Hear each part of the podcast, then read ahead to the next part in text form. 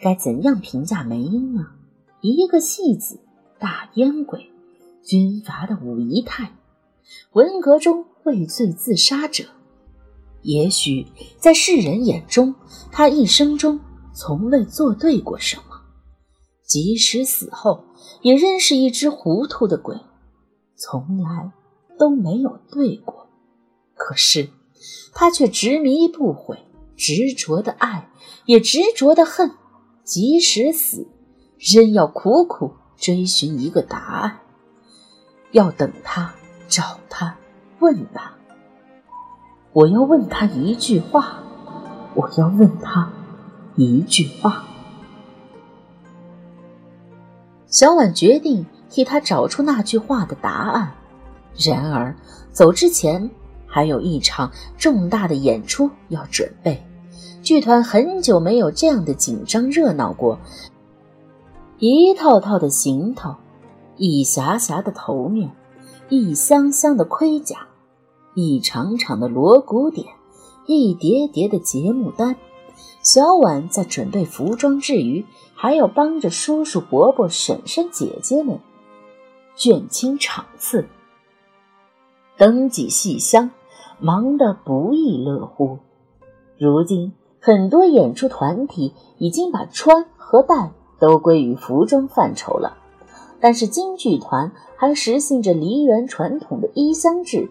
将衣箱、盔箱、杂箱、把箱都分得很严格，光是一个衣箱就可以细分为大衣箱、二衣箱、三衣箱，分别放着蟒、佩、褶子，或是大靠、斗篷、抱衣裤等，又有文扮、武扮、女扮之分。而角色所戴的冠、盔、帽、巾、髯口、雉翎、虎尾、玉带等，都属于魁箱的范畴。杂箱不言而喻，装着道具杂物；而鸾翼、兵器什么的，便归于把子箱。平时这些个衣箱，归不同的部门管理。分箱贮存，但是在演出的时候就要打乱重来，按照不同戏目重新分门别类，方便更换。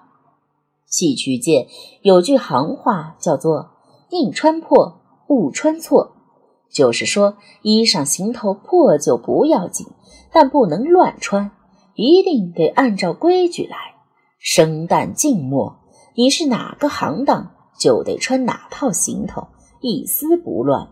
而衣相制就是为了保障这个分类的严整，尽量不出错。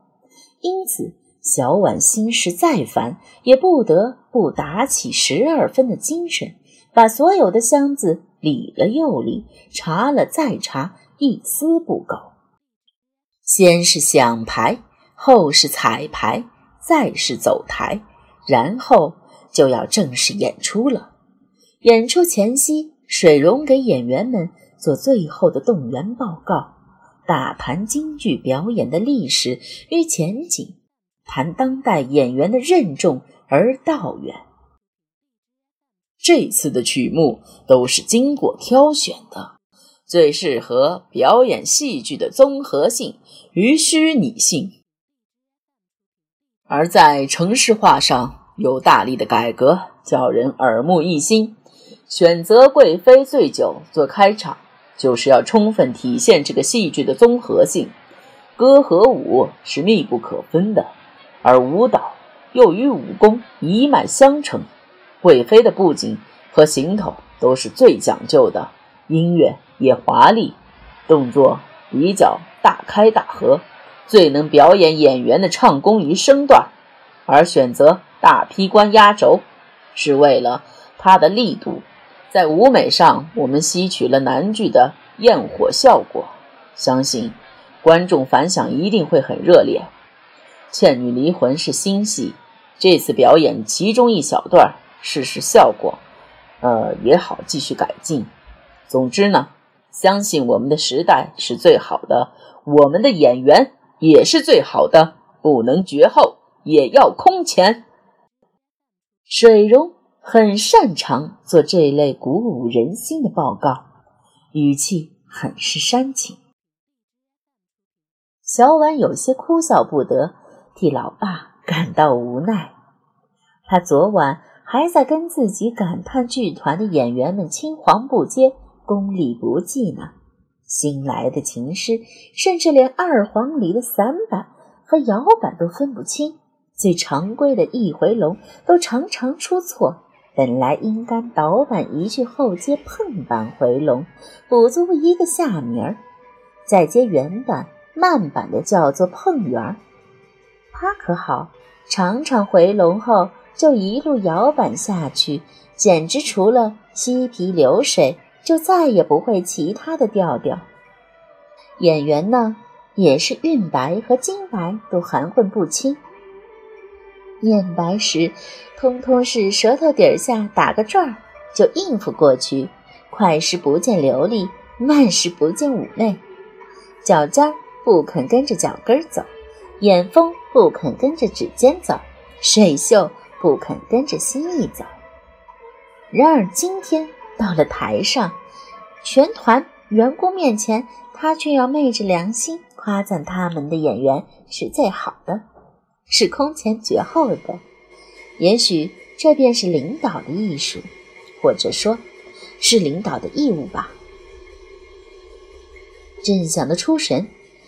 忽听耳边喝的一声，似乎有个女子在不以为然的轻笑。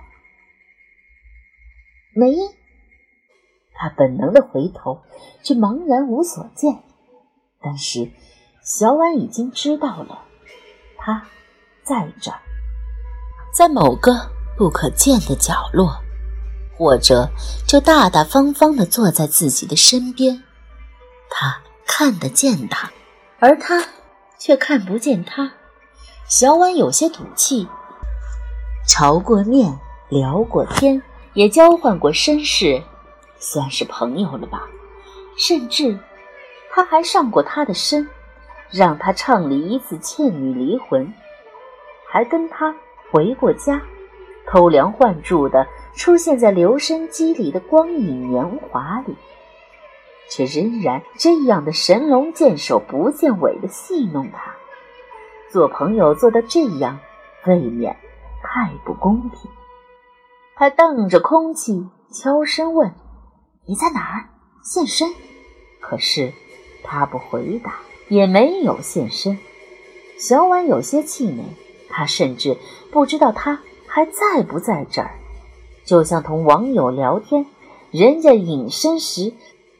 他也弄不清对方在还是不在，他自己上网，只要登录 QQ，一定是现身，就是不愿意让人家猜，在就是在，不在就是不在，何必藏头缩尾？这样想一想，倒觉得气平起来。小婉自我安慰，就当是同隐身的网友相处吧。对方爱理你时，就给你发个笑脸；不爱理你时，就潜水沉底。何必一定要揪他出来？水至清则无鱼，做朋友又何必强求呢？